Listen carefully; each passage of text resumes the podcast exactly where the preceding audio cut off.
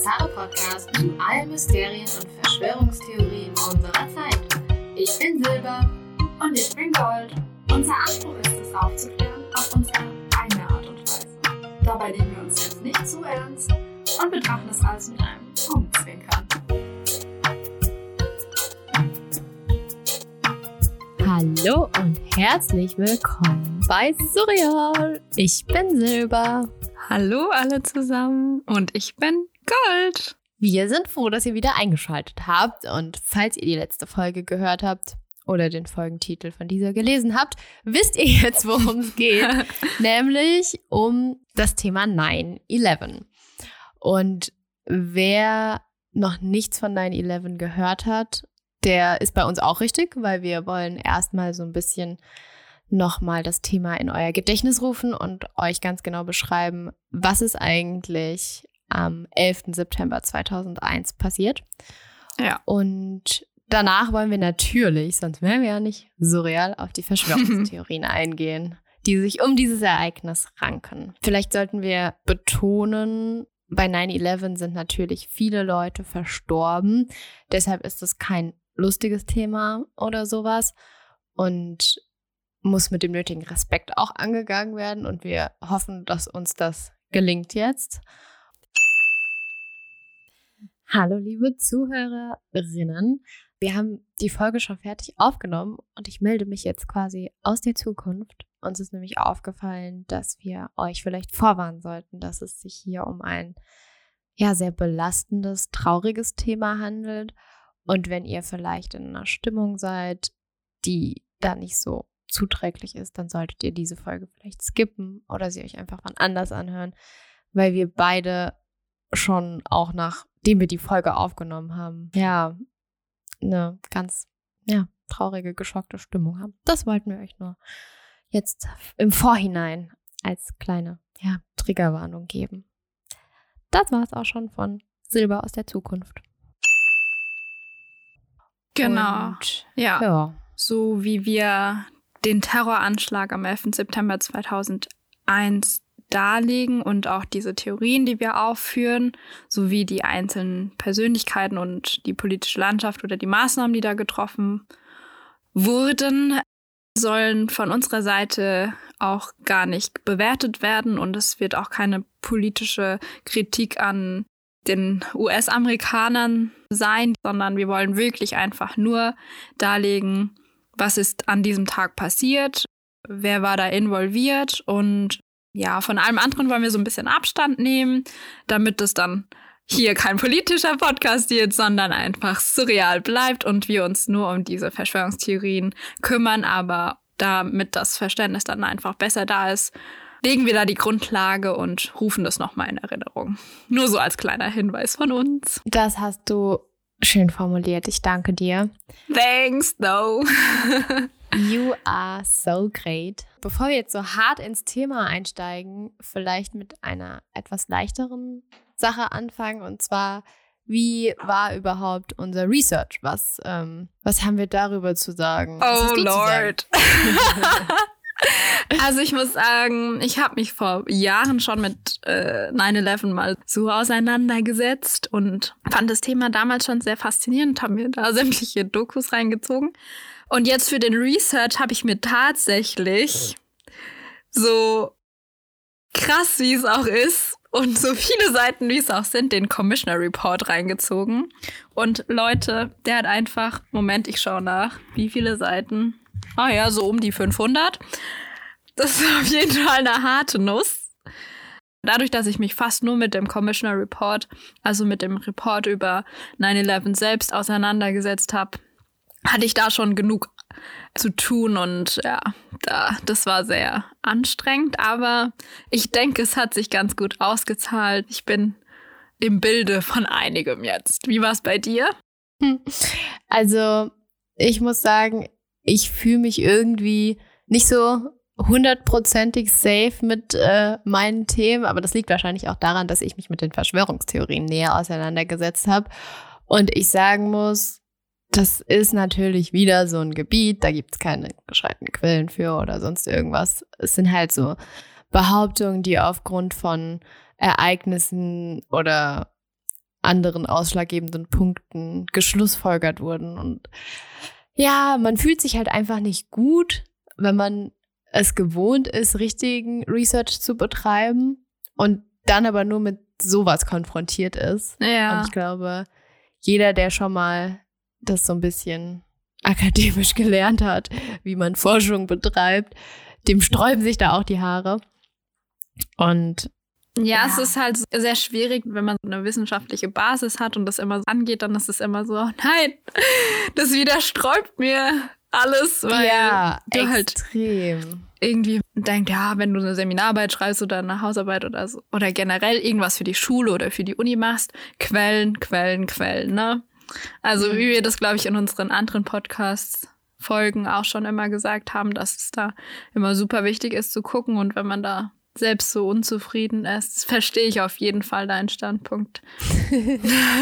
Ja, also ich werde euch auch meine, meine, nicht meine Thesen, sondern die Sachen, die ich recherchiert habe, darlegen und dann können wir immer drüber sprechen, wie wahrscheinlich wir das halten oder was uns da auch an, ähm, ja, widerlegten Thesen begegnet ist während unseres Research. Also wir sind schon wieder so ins Denken abgedriftet. Ja. Stimmt, wir denglischen echt gern. Da müssen wir auch ein bisschen aufpassen. Es kommt aber tatsächlich, wenn du so viele englische Artikel liest oder der Commission Report zum Beispiel jetzt auch auf Englisch, dann ist die Verführung wirklich unglaublich groß. Definitiv, ja. Tut's uns jetzt schon mal leid, wenn wir hier so die deutsche und englische Sprache ein bisschen misshandeln. Das ging uns ja auch bei der vorhergehenden Folge mit Pizzagate so, weil dazu ganz viele Quellen einfach auf Englisch sind und Ja, dann verfällt man so ganz schnell. das stimmt. Schon mal. Sorry. Entschuldigung. Entschuldigung. Um auch mal direkt loszulegen, wie wir das irgendwie gestalten werden. Wir wollten das ja auf jeden Fall, da hatten wir ja auch die Umfrage gestartet, wie wir das machen, ob wir das in zwei Folgen machen werden. Wir werden das in zwei Folgen machen. Unsere, also die heutige Folge wird sich auf jeden Fall darum drehen, das darzustellen und wie der Tagesablauf vom 11. September war. Und in der zweiten Folge, da übernimmt vor allem Silber das Ruder. Hello, it's me. Nicht eine Verschwörungstheoretikerin. Nein, definitiv nicht. Ein wichtiges Mitglied des Surreal-Podcasts. Die wird dann Oh. auf jeden oh, jetzt genug mit der Beweihräucherung. Sie wird sich dann mit den Verschwörungstheorien in allgemein befassen. Genau, Und- das wird aber dann eher tatsächlich die zweite Folge werden. Genau. Wir wollen versuchen, eben dieses Mal, wie Gold schon gesagt hat, den Ablauf und diesen Tag und die Anschläge einfach mal zu thematisieren und zu erläutern, kann man das so sagen? Ja, mehr oder Und weniger. dann zum Schluss nochmal so eine Zusammenfassung zu geben, wie viele Verschwörungstheorien es da gibt und wie sind die zustande gekommen und so einen Überblick über die Verschwörungstheorien geben und so richtig ins Thema, was ist die Theorie und wie kann man sie widerlegen oder was gibt es, um sie zu widerlegen oder gibt es nichts, um sie zu widerlegen. Da gehen wir dann in der nächsten Folge drauf ein. ja. Und vielleicht kommen wir am Ende sogar noch zu einem Gedankenexperiment. Mal schauen, wie die Zeit dann so zugunsten stehen. Genau, wir versuchen uns wieder ein bisschen zusammenzureißen, dass Ja. es jetzt nicht zu sehr ausufert. Äh, da würde ich dann direkt mal loslegen, wenn du nichts do dagegen hast. Nein, ich bin gespannt. Großartig. In deinem Commission Report, beziehungsweise nicht deinem, Ja, meiner war das definitiv Report. nicht. Genau. Gelesen hast. Vielleicht kannst du auch mal drauf eingehen, wer den eigentlich verfasst hat. Also ich werde euch jetzt mal ein bisschen da durchführen. Wie gesagt, meine Hauptquellen war eigentlich der Commission Report, der verfasst wurde von Kongressmitgliedern der damaligen US-Regierung. Das war parteiübergreifend, also jeweils fünf demokratische Mitglieder und fünf äh, republikanische Mitglieder. Und die hatten sich zur Aufgabe gemacht, den ganzen Terroranschlag mal aufzudruseln und da einen Überblick zu verschaffen, was ist eigentlich passiert, wie ist er zustande gekommen, welche Instanzen waren verantwortlich für was und haben daraus dann auch Maßnahmen beschlossen. Und das ist so die Basis für das, was ich quasi heute in der Folge darlegen werde. Und im Allgemeinen gebe ich euch einen Kurzüberblick, ähm, was ist passiert, wer war da eventuell involviert, wo ist was passiert. Also ein bisschen Background-Information. Dann den Tagesablauf. Da werde ich euch dann wirklich ähm, zeitlich mitnehmen durch den 11. September. Dann danach sprechen wir ein bisschen über den Commission Report und kommen dann zur hoffentlich zur Diskussion darüber. Okay, fange ich mal an. Wie Silber schon am Anfang gesagt hat, wir sprechen über 9-11, also den Terroranschlag am 11. September 2001 in Amerika. Auf Deutsch wird es auch 11. September genannt. Und was genau ist dort an dem Tag passiert? Es wurden koordiniert vier Flugzeuge entführt und jeweils zum Einschlag gebracht. Wer war dafür verantwortlich, dass diese Flugzeuge entführt wurden und auch in sämtliche Gebäude eingeschlagen sind? Das waren Selbstmordattentäter, die mit Al-Qaida in Verbindung gesetzt wurden und diese wurden angeblich vom islamistischen Terrornetzwerk ausgebildet. Die haben ja das Flugzeug übernommen und die haben da auch diese Piloten ausgebildet und das hat sich dann insgesamt zu 19 Mitgliedern zusammengesetzt, also vier Piloten und dann 15 Mitglieder, die dann die einzelnen Flugzeuge gekapert haben in den kleineren Gruppen. Die wurden jahrelang darauf vorbereitet und es wurde auch geplant laut Commissioner Report. Wo schlugen die Flugzeuge ein? Das ist vielleicht ganz gut, da zu wissen, welche Flugzeuge, über welche Flugzeuge wir sprechen, also die einzelnen Fluglinien, damit ihr im Tagesablauf dann versteht, wie das dann zustande gekommen ist und dass man da nicht so durcheinander kommt, gebe ich euch jetzt mal einen kurzen Überblick. Zum Beispiel, es gab den ersten Flug American Airlines Flug 11. Der ist im World Trade Center 1 eingeschlagen in dem Nordturm. United Airlines Flug 175, der ist auch im World Trade Center 2 eingeschlagen, und zwar im Südturm. Die wurden damals auch Twin Tower genannt. Also World Trade Center wird abgekürzt WTC. Also falls ich das eventuell sagen sollte, damit ihr wisst, was WTC bedeutet. Dann gibt es noch American Airlines Flug 77. Dieser ist ähm, ins Pentagon eingeschlagen. Und der letzte Flug, United Airlines Flug 93, ist abgestürzt in der Nähe von Shanksville und sollte angeblich ein Gebäude in Washington, DC treffen. Aber dazu ist es nicht gekommen. Dazu Darf dann auch später. Ja, gerne. Vielleicht ähm, für alle, die nicht wissen, was das Pentagon ist. Im Pentagon, das ist ein Gebäude, da sitzt das amerikanische Verteidigungsministerium. Und yes. das World Trade Center waren eben zwei Hochhäuser. Genau, die größten Hochhäuser der Welt zu der Zeit. Tatsächlich. Und Twin Towers, weil die beide gleich hoch waren. Also, random Fact.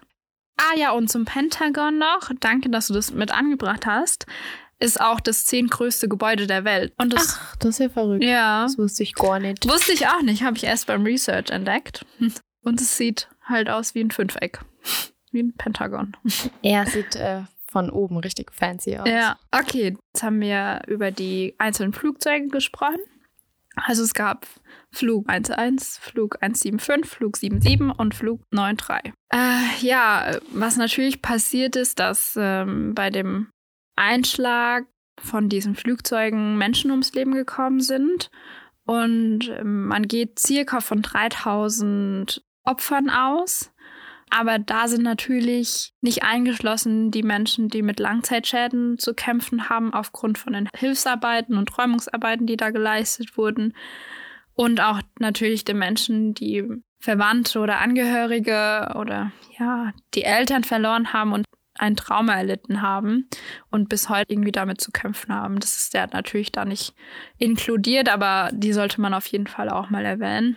Nur mal, um so einen Maßstab zu bekommen, wie viele Menschen sich in dem World Trade Center befunden haben zu der Zeit. Es waren ungefähr 17.400 Menschen, die sich in den zwei Türmen befanden. Und davon, wow. ja, es ist schon keine Ahnung, in dem Dorf, in dem ich aufgewachsen bin, gab es 6000 Einwohner. Also, wenn man sich mal so überlegt, was es für ein, was es für ein Größenverhältnis ist. Und ja, davon ja. konnten ein Glück 15.100 Menschen gerettet werden oder konnten sich retten. Und es ist schon mal ja immerhin ein Großteil, was Ah ähm, ja, eine verhältnismäßig hohe Zahl für die Anzahl der Personen, die im Gebäude allgemein drin waren, Ja. die halt dann irgendwie hätten betroffen sein können. genau. Ist schon krass. Ja. Was sind äh, die Folgen von so einem Terroranschlag? Also was wurde daraus gezogen, dass man so viele Menschen gestorben sind und dass angebliche Terrorgruppe das initiiert hat? Und damals war George Washington Bush in der Regierung oder an der Macht. Dieser hat dann sämtliche Maßnahmen initiiert und hat dann auch mit einem Krieg in Afghanistan darauf reagiert, 2001.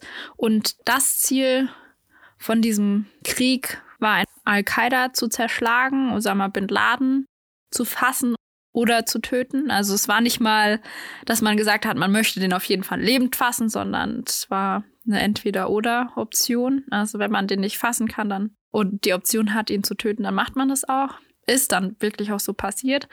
Und äh, eben Verbündete de, der, des Taliban-Regimes zu entmächtigen. Das war das Hauptziel, so als kleiner Gimmick dazu, was ebenfalls noch gemacht wurde 2003, ist, man hat damit auch, also mit diesem Anschlag auch den Irakkrieg begründet.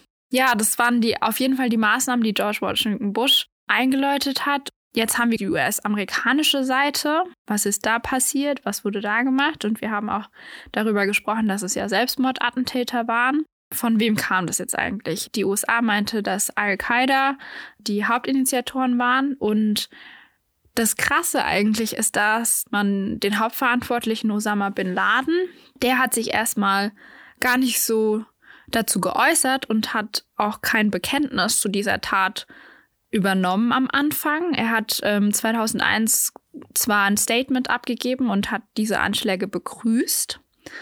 Und 2004 hat er dann das erste Mal ein Bekenntnis abgegeben zu diesem Attentat, also zu 9-11. Sollten wir an dieser Stelle vielleicht kurz erklären, was Al-Qaida, Qaida, Al wie spricht man es? Al-Qaida oder Al-Qaida? Ich bin mir tatsächlich gar nicht so sicher, weil viele sprechen das irgendwie unterschiedlich aus. Al-Qaida Ja. und manche sagen, also manche sagen Al-Qaida und manche sagen Al-Qaida. Also die Leute, die irgendwie da dem mächtig sind, da, also können uns gerne sagen, wie es richtig ausgesprochen wird. Ich höre das immer in verschiedenen Formen. Aber ja, das Hauptmotiv von Osama bin Laden war, dass die, die USA Israel unterstützt hat für dessen Politik gegenüber den Palästinensern. Al-Qaida selbst ist eine Terrororganisation, die im Untergrund agiert und finanziell sehr gut aufgestellt ist, vor allem weil Osama bin Laden so ein bisschen der Mastermind dahinter steckt und so der Finanzier dahinter und ähm, sehr, sehr gut darin ist, ja, finanzielle Mittel auch zu beschaffen. Die verfolgen eine extreme islamistische Ideologie. Vor allem wurden Aussagen getroffen, wie zum Beispiel, dass alle Amerikaner vernichtet werden müssen, weil sie eben erstens die Politik der Israelis unterstützen und für alles Schlechte in der Welt stehen. Ein kurzer Ausflug dazu. Osama bin Laden ist 2011 von US-Soldaten bei der Operation Neptune Spare getötet worden.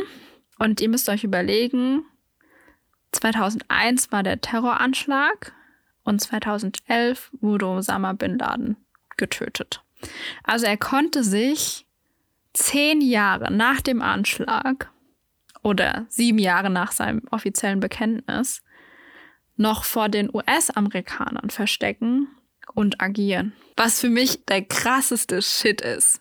Sorry für, mein, Also, für meine Aussage. Weil du musst dir denken, zehn Jahre sich zu verstecken vor so einer Weltmacht, die wirklich sehr viel Geld reingepumpt hat, um jemanden zu finden, ist schon ja, und wir reden ja hier auch von einer Person versus irgendwie eine riesige Militäroperation. Das ist schon krass. ja. Also nee, meine, natürlich er hat, natürlich Osama sein, ja, auch noch seine Unterstützer und all die Al-Qaida-Mitglieder, die werden ihn ja auch versteckt haben. Aber generell ist es schon so, dass eine ganze Militäroperation einfach nach einer Person gesucht hat und er konnte sich zehn Jahre lang verstecken. Das ist Ja, ja. also das ist echt krass. Okay, jetzt kommen wir mal wieder zurück. Seit dem 14. September 2008 befindet sich die USA, es ist ein random fact, just saying, auch in einem Ausnahmezustand. Und der wurde damals von dem US-Präsidenten Bush ausgerufen. Und auf Basis des National Emergencies Act von 1976. Dieser Ausnahmezustand bedeutet, dass das Land sich in dauerhafter Gefahr für terroristische Anschläge befindet. Und das ist Wahnsinn, weil wir haben jetzt mittlerweile 2020. Wir überlegen, dass ich gerade gesagt habe, 2020. Ja, wir haben noch 2020. Jedes Jahr wurde von jedem Präsidenten, der bis jetzt das Amt innehatte, als Präsident dieser Ausnahmezustand immer erweitert. Ja, das ist ein interessanter Fakt, der mir auch nicht bewusst war, muss Ja. ich ganz ehrlich sagen. Also, So das ka- ist So kann man natürlich auch gut Kriege führen. Oh, hat sie nicht gesagt. Ich wollte mich doch politisch nicht äußern. So, weiter geht's. Jetzt haben wir einen kurzen Einblick in Hintergründe bekommen, also Basisfakten. Jetzt kommen wir mal zum Ablauf. Und da führe ich euch wirklich zeitgenau durch, weil jede Minute zählt oder hat gezählt oder zählt nicht mehr. Die Basis ist der Abschlussbericht der 9-11-Kommission vom 22. Juli 2004. Und hier geht es vor allem darum, also diese Zeitangaben sind sehr wichtig, unter anderem auch für die VerschwörungstheoretikerInnen. Das ist wahr. Ja. Wobei Deswegen, ihr jetzt nicht alles mitschreibt. Nein, um in den einzelnen Verschwörungstheorien nochmal auf Um Gottes Willen, nur- nur damit ihr mal Überblick bekommt. Und der Tag fängt an um 7.59 Uhr. Da startet das erste Flugzeug, die American Airlines Flug 11, die von Boston aus nach Los Angeles fliegen möchte oder das Ziel Los Angeles war. Da läuft alles wie gewohnt, die startet ganz normal. Dann startet um 8.14 Uhr die United Airlines Flug 175, auch von Boston nach Los Angeles. Jeweils in diesen Flugzeugen steigen die Selbstmordattentäter ein. Um 8.19 Uhr erfährt das Bodenpersonal das erste Mal, dass Flug 11 von Boston nach Los Angeles entführt wurde. Timeframe ist hier, also Zeitangabe sind 20 Minuten. Also die American Schon lange, ne? ja, das ist schon. Wobei, eigentlich finde ich es gar nicht mal so lange, weil wenn du überlegst, dass du ja startest, ganz normal und dann Take off und dann bist du in der Luft und dann musst du ein komplettes Flugzeug kapern mit fast 200 Passagieren und dann noch ins Cockpit reinkommen und hast dafür 20 Minuten Zeit, ist schon nicht Das lang. stimmt. Okay, na gut, so ist es nicht lang. Aber wenn man sich jetzt überlegt, dass die erst nach wie viel 20, 25 Minuten Ja, verstanden haben, dass das Flugzeug entführt wurde, da ist es schon wieder dann ist es wieder lang. Weil das ja sicherlich eine Zeit gedauert hat, Ja. bis die Entführung quasi durchgeführt war. Ja, das stimmt. Es ist immer eine Frage der Perspektive. Das werden wir bei der Folge vor allem sehen. Mhm. Und weiter geht's. 8.20 Uhr startet der dritte Flug, American Airlines Flug 77, von Washington DC auch nach LA. Um 8.41 Uhr, 20 Minuten später, startet United Airlines Flug 93 von Newark nach San Francisco. Und wenn wir jetzt nochmal kurz überlegen, um 8.41 Uhr sind alle vier Flugzeuge, die entführt werden. Und dabei ist schon eins entführt worden. Laut Bodenpersonal war es ihnen dann erstmal klar, in der Luft. Um 8.46 Uhr schlägt Flug 11 in den Nordturm des World Trade Centers 1 ein. Da vermutet man noch, dass es ein Unfall sei. Also man ist nicht von einem Terroranschlag ausgegangen. Und man hat auch den Menschen im Südturm, also in dem Nachbarturm, angewiesen und aufgefordert, an ihrem Arbeitsplatz zu bleiben. 9.59 Uhr ist Flug 11 gestartet und um 8.46 Uhr eingeschlagen. Nicht mal eine Stunde. 9.03 Uhr. Flug 175 schlägt im Südturm ein. Das zweite Flugzeug, das entführt wurde, schlägt in dem Turm gegenüber ein. Und da wurde es den meisten dann klar, dass es kein Unfall sein kann. Dass zwei Flugzeuge am gleichen Tag innerhalb von 20 Minuten in die größten Türme der Welt einschlagen. Also da hat man dann schon die ersten Vermutungen gehabt, dass es sich um einen Anschlag handelt. Und da wurden auch um 9.03 Uhr die erstmal die Evakuierung eingeleitet. Man hat dann angefangen, die Leute zu evakuieren. Aber wenn man sich jetzt mal Bildmaterial anschaut, auch sah es schon sehr übel aus im Südturm. So, jetzt haben wir 9.13 Uhr. George W. Bush, also der damalige Präsident, hat sich damals noch in Florida aufgehalten. Silber wird auch da, glaube ich, nochmal genauer drauf eingehen. Und das stimmt. Hat da auch eine Kurzansprache gehalten und die Ereignisse in New York einen, jetzt zitiere ich, augenscheinlichen Terrorangriff auf unser Land genannt. Eine Stunde ist ungefähr vergangen. Ein bisschen mehr als eine Stunde. Seit das erste Flugzeug abgehoben hat.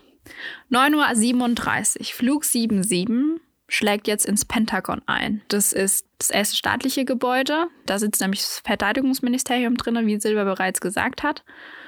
Dann haben wir 9.42 Uhr. Die FAA, das ist quasi so eine Art Luftfahrtbehörde der Amerikaner, also Federal Aviation Administration. Die kontrollieren so den Luftraum. Er lässt dann das erste Mal ein Startverbot und spricht dann Landebefehl für alle Inlandsflüge in den USA aus. Und bis 12.15 Uhr landen dann 4500 Flugzeuge und der Flugverkehr für die Inlandsflüge steht komplett still bis 12.15 Uhr. Dann haben wir 9.54 Uhr. Das Weiße Haus und das Kapitol werden evakuiert, weil man vermutet, dass es eventuell sein könnte, dadurch, dass es im Pentagon einen Einschlag gegeben hat, dass man auch das Weiße Haus zielt, weil jetzt sind ja mittlerweile alle vier Flugzeuge entführt und das war dem Bodenpersonal zu dem Zeitpunkt dann auch schon bewusst. Aber dazu dann später mehr. 9.59 Uhr stürzt der Südturm ein und der Einschlag von dem Flug 175 war um 9.03 Uhr. Also, wenn man sich jetzt so überlegt, das habe ich leider gemacht und es hat mich in nicht so einer guten Laune versetzt, hatten die Menschen 56 Minuten Zeit, dieses Gebäude zu evakuieren. Und wir hatten darüber gesprochen, wie viele tausend Menschen da arbeiten. Mhm. Ja, ich muss sagen, es war super, super tragisch gewesen, weil 56 Minuten sind nichts in dem Fall. Und vor allem bei dem damals höchsten Gebäude der Welt. Ja. Und also, man muss sich das auch immer in Gedanken rufen. Also, du musst ja erstmal irgendwie, wenn du oben bist, du musst ja nach unten kommen irgendwie. Mhm. Und alle wollen nach unten. Also es funktioniert ja. einfach nicht gescheit. Vor allem, wenn da ein Flugzeug einschützt in den oberen Geschossen, ist ja nicht möglich, dann den Fahrstuhl zu nehmen. Du musst ja die Treppe nehmen. Und wenn es ja wenn es da brennt, und ich muss leider sagen, ich habe ein paar Dokumentationen gesehen, was vielleicht mein Mind nicht so gut aufgenommen hat, aber Leute haben sich tatsächlich aus diesem Gebäude gestürzt. Es, es ist die Hölle. Ja. Es ist einfach die Hölle. Dann mache ich mal weiter. Um 10.07 Uhr stürzt das entführte Flugzeug Flug 93 ab in ähm, Shanksville. Da vermutet man tatsächlich, dass es eigentlich in Washington DC ein Regierungsgebäude treffen sollte. Aber die Passagiere haben die Terroristen angegriffen und auch den Piloten und deswegen ist es dort abgestürzt. Um 10.28 Uhr stürzt der Nordturm ein, der Nordturm des World Trade Centers. Und da war der Einschlag um 8.48 Uhr vom Flug 11. Also es waren effektiv eineinhalb Stunden später. Dann die ganzen Einsatzkräfte sind da dann vor Ort gewesen und haben dann ihre Arbeit geleistet. Und um 17.20 Uhr ist das World Trade Center 7 eingestürzt. World Trade Center 7, das kennen vielleicht manche nicht, das ist das Nachbargebäude. Nicht annähernd so hoch, aber äh, gehörte auch zu diesem Komplex und das ist eben aufgrund der Einstürze der T Twin Tower eingestürzt. Um 20.30 Uhr verkündigte George W. Bush in einer nationalen Aussprache sehr umfassende Verfolgung der Täter an und das war an sich wie so eine Art Kriegserklärung. so war der Tagesablauf vom 11. September. Jetzt seid ihr im kompletten Bilde. Oh Mann, das ist schon hart, das nochmal so detailliert zu hören. Ich meine, ich denke, die meisten Leute, denen ist das ein Begriff und die haben das schon mal gehört, aber es, obwohl ich super viel Research in die Richtung betrieben habe, jedes Mal, wenn ich das wieder höre, bin ich total traurig und bedrückt und schockiert. Ja. Es ist, es ist einfach Gänsehaut, weil man eben das so miterlebt hat. Also nicht direkt miterlebt hat, sondern sehr passiv miterlebt hat. Das ist für die Menschen, die das wirklich live miterlebt haben, nochmal, weiß nicht, immens schlimmer. Ich kann es wahrscheinlich, man kann es gar nicht greifbar machen. Aber nee. es ist, wenn man sich das dann so klar vor Augen führt, mit Zeitangaben und wie alles. Man dann auch ja. mitdenkt, wie läuft es ab mit so einer Evakuierung? Was ist mit den Menschen, die in diesem Turm drin sind, die in dem Nachbarturm ja. drin sind? Die, das ist, man kann sich das nicht vorstellen. Überhaupt nicht. und ich habe einfach ja. nur schrecklich. Und ich habe auch jedes Mal Gänsehaut und es ist, äh, ja, es ist einfach ein krasses, äh, ein krasser Einschnitt in die Geschichte der Menschheit. Ja. Also, jetzt nochmal back zum Thema. Ich bin, ich bin gerade so, ich habe so viel Gänsehaut. Ich bin gerade so in einer seltsamen Stimmung. Mm. So, jetzt haben wir über die Hintergründe gesprochen, den Tagesablauf und jetzt komme ich mal zum Commission Report selbst. Also diese ganzen Angaben, die ich gerade gemacht habe, die habe ich aus dem Commission Report und der Volltitel dieses Reports heißt National Commission on Terrorist Attacks upon the United States. Das ist der komplette Bericht über diesen Terroranschlag. Und wie ich bereits am Anfang schon erwähnt habe, ist parteiübergreifend gewesen. Fünf Mitglieder jeweils ähm, von der Demokratischen Partei und fünf Mitglieder von den Republikanern. Diese, diese Commission, wie sagt man das nochmal auf Deutsch? Dieser Ausschuss, Entschuldigung. Kommission. Ja, gestimmt. ja, da haben wir es wieder mit dem Denglisch. Der bestand vom 22. Dezember 2002 bis zum 21.08.2004. Und das, dieser Abschlussbericht soll die detaillierte Planung dieses Terroranschlags aufzeigen, Vorbereitungen, die durchgeführt wurden und auch die Durchführung der Anschläge selbst. Wie ihr gehört habt, ist es wirklich sehr detailliert, weil die Zeitangaben sind dann auch darauf, was wurde dort gemacht und so weiter und so fort. Und ähm, insgesamt wurden auch 2,5 Millionen Seiten an an Protokollen und Dokumenten durchgesehen und Interviews von einzelnen Menschen, die dann befragt wurden, ob Regierungsangehörige oder irgendwelche Zeugen, wurden insgesamt 1200 Leute befragt. Also damit ihr euch mal einen Einblick bekommt, äh, wie umfassend sie sich damit beschäftigt haben. Die Erstreaktion der US-Behörden wurde damit aufgeführt. Daraus abgeleitete Maßnahmen man dann erarbeitet hat. Was sollte man machen? Welche Institutionen sollte man irgendwie einführen oder was kann in Zukunft gemacht werden? Und was man da herausgelesen hat oder was man so ein bisschen aufnehmen kann aus diesem Abschlussbericht ist, dass vor allem die fehlende Zusammenarbeit von CIA und FBI in den Vordergrund gerückt ist und dass man die Anschläge dadurch vielleicht hätte verhindern können. Großer Kritikpunkt würde ich gerne noch anbringen von diesem Report selbst ist, der nennt tatsächlich keine einzigen Verantwortlichen für das Behördenversagen. Was ich halt, was ich halt ultra schade finde, weil ich von so einem Abschlussbericht, der sich mit einem Terroranschlag befasst, der 3000 Menschen auf dem Gewissen hat, schon davon ausgehen könnte, dass man konkret in dem Bericht sagt, okay, das behördliches Versagen an den Tag gebracht worden und das ist ganz klar rauszusehen. Das sehen wir dann auch später bei den Verschwörungstheorien und auch den Widerlegungen, weshalb. Das fand ich sehr schade. Und ebenfalls auch, dass wichtige Akten in der Prüfung überhaupt nicht einbezogen wurden. Einige Spuren wurden nicht nachgegangen. Und viele Aussagen stützten sich auch auf ja auf Aussagen von Al-Qaida-Mitgliedern, die unter Folter getätigt wurden. Und das ist ein krasser, bitterer Beigeschmack. Beziehungsweise, wie relevant können solche Aussagen sein? Das lasse ich jetzt mal so im Raum stehen.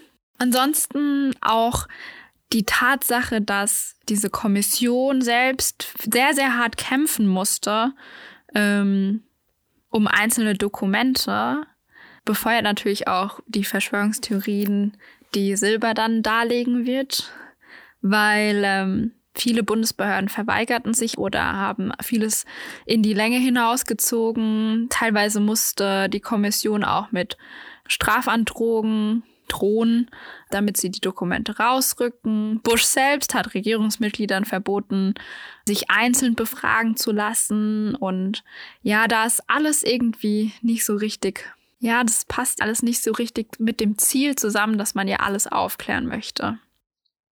Was ich halt auch schwierig finde, und da muss man jetzt natürlich auch bedenken, inwieweit wäre das anders möglich gewesen, aber dass diese Kommission halt irgendwie, dass es amerikanische Regierungsmitglieder waren oder Parteimitglieder. Halt. Ja. Also das beeinflusst das Ganze ja auch schon wieder in so eine Richtung.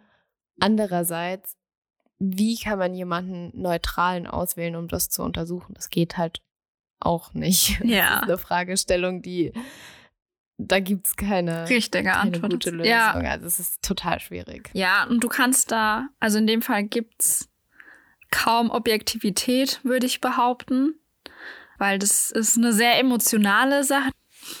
Und man merkt schon, dass es eben ein US-amerikanischer Report ist. Man hat da schon seine Verdächtigen oder Haupttäter und da wird halt auch darauf hingearbeitet, was dann in dem Buch dargelegt wird, was für mich natürlich auch so ein bisschen schwierig ist. Und äh, was du auch gesagt hast, dass diese Distanz fehlen würde mit den Regierungsmitgliedern.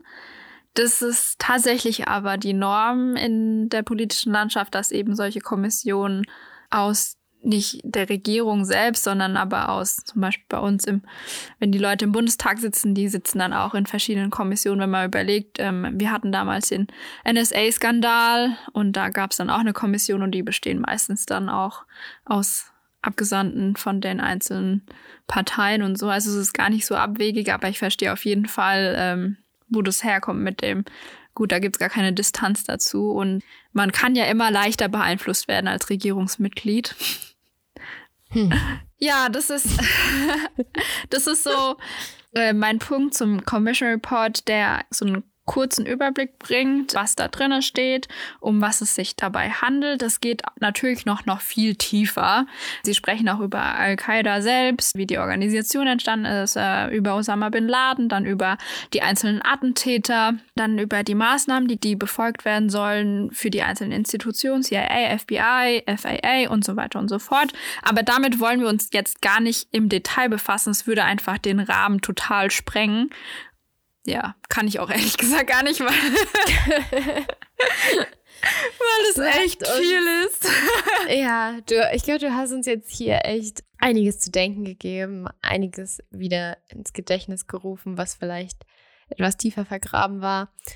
Und ich denke, wir sind jetzt relativ gut vorbereitet, um über die Verschwörungstheorie zu sprechen und da auch verstehen zu können, was gemeint ist. Und Ja, von daher danke ich dir für diese Vorlage. und ich hoffe, dass ich es einigermaßen äh, gut darstellen konnte für euch. Falls nicht, schreibt mir gerne. Ich kläre euch gerne in einem persönlichen Gespräch nochmal darüber auf.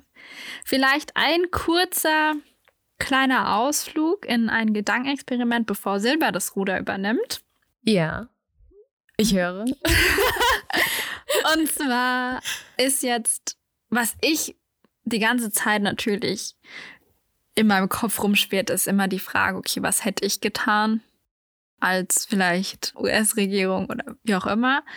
Ist immer so die Dilemmafrage, mit wen rettet man? Also ich weiß nicht, ob du oder die ZuhörerInnen sich schon damit mal auseinandergesetzt hat. Es gibt das sogenannte Trolley-Problem. Vielleicht sagt es euch was. Ähm, so ein Gedankenexperiment gewesen. Da sollte man entscheiden, ob die Straßenbahn auf dem Hauptgleis die fünf Menschen mitnehmen würde und in den Tod reißen würde oder ob man die Bahn umleitet auf ein Nebengleis und da nur einen Menschen, einen Menschen tötet. Und da musste ich an das Szenario von 9-11 denken, weil man in dem Fall ja, egal wie jetzt die Regierung selbst gehandelt hat oder nicht gehandelt hat oder was passiert ist, hätte man selbst das Flugzeug abgeschossen, um zu vermeiden, dass ein kompletter Tower einstürzt. Also opfer ich wenige Menschen, um viele Menschen zu retten, oder gehe ich das Risiko, gehe ich das Risiko ein, die wenigen Menschen ebenfalls zu retten oder einfach alle zu verlieren. Und jetzt meine Frage an dich. Toll. oder auch an euch. Wie würdet ihr, wie würdest du entscheiden?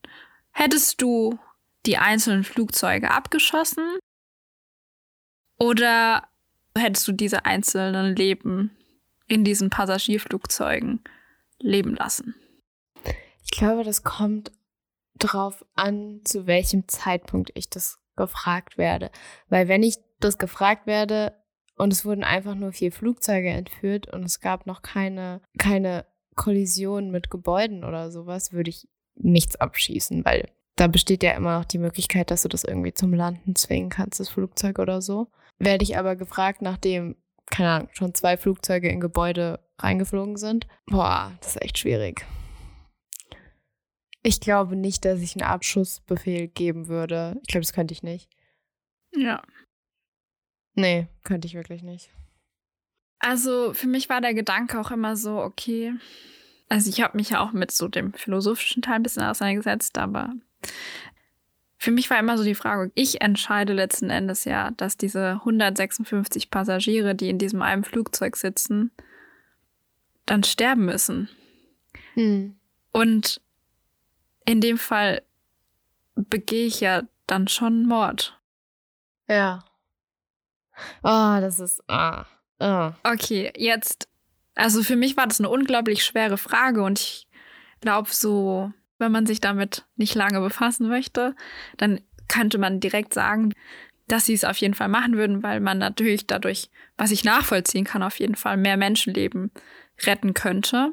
Und ähm, um das mal einzuwerfen, tatsächlich gab es eine Studie, die aufgebaut wurde und 82 Prozent der Deutschen, die da teilgenommen haben, hätten jetzt zum Beispiel in diesem Straßenbahn-Trolley-Problem tatsächlich den Switcher umgelegt und, und die Bahn auf das Gleis mit dem einen Menschen umgeleitet. Und also für mich ist es natürlich auch nachvollziehbar, weswegen Menschen dann so entscheiden. Ähm, das würde mich natürlich interessieren. Was sagt ihr dazu, wenn ihr euch damit auseinandersetzen wollt und auch irgendwie in der Diskurs darüber kommen wollt? Ich würde da gerne mit euch darüber sprechen, falls ihr da Interesse dran habt. Hit me up. Ihr wisst, wo ihr mich findet. Bei Surreal. Kommen wir mal, kommen wir mal weg von diesen tragischen Gedanken in unserem Kopf. Ähm, was wäre, wenn Szenarien? Und gehen mal über zu dem Part, der uns als Podcast ausmacht. ja, das ist jetzt eine Folge, die natürlich nicht so ganz in den Lauf unserer anderen Folgen mit reinpasst. Wir haben jetzt heute nicht ganz so viel über Verschwörungstheorien gesprochen. Und um noch so ein bisschen wieder dahin zurückzukommen, wollte ich jetzt einfach einen kurzen Überblick verschaffen, was sind die Verschwörungstheorien, über die wir dann in der nächsten Folge ganz gezielt sprechen. Und man kann das so ein bisschen, ja, kategorisieren nach einem Überbegriff, sage ich mal. Und der heißt Let It Happen on Purpose und wird abgekürzt als, ich sag's mal auf Deutsch, LIHOP. Und da geht es eben um die Theorien, dass die US-Regierung die Pläne um das Attentat kannte und sie angeblich absichtlich hat passieren lassen. Und dann gibt es die andere Kategorie, die heißt Made It Happen on Purpose, abgekürzt MIHOP.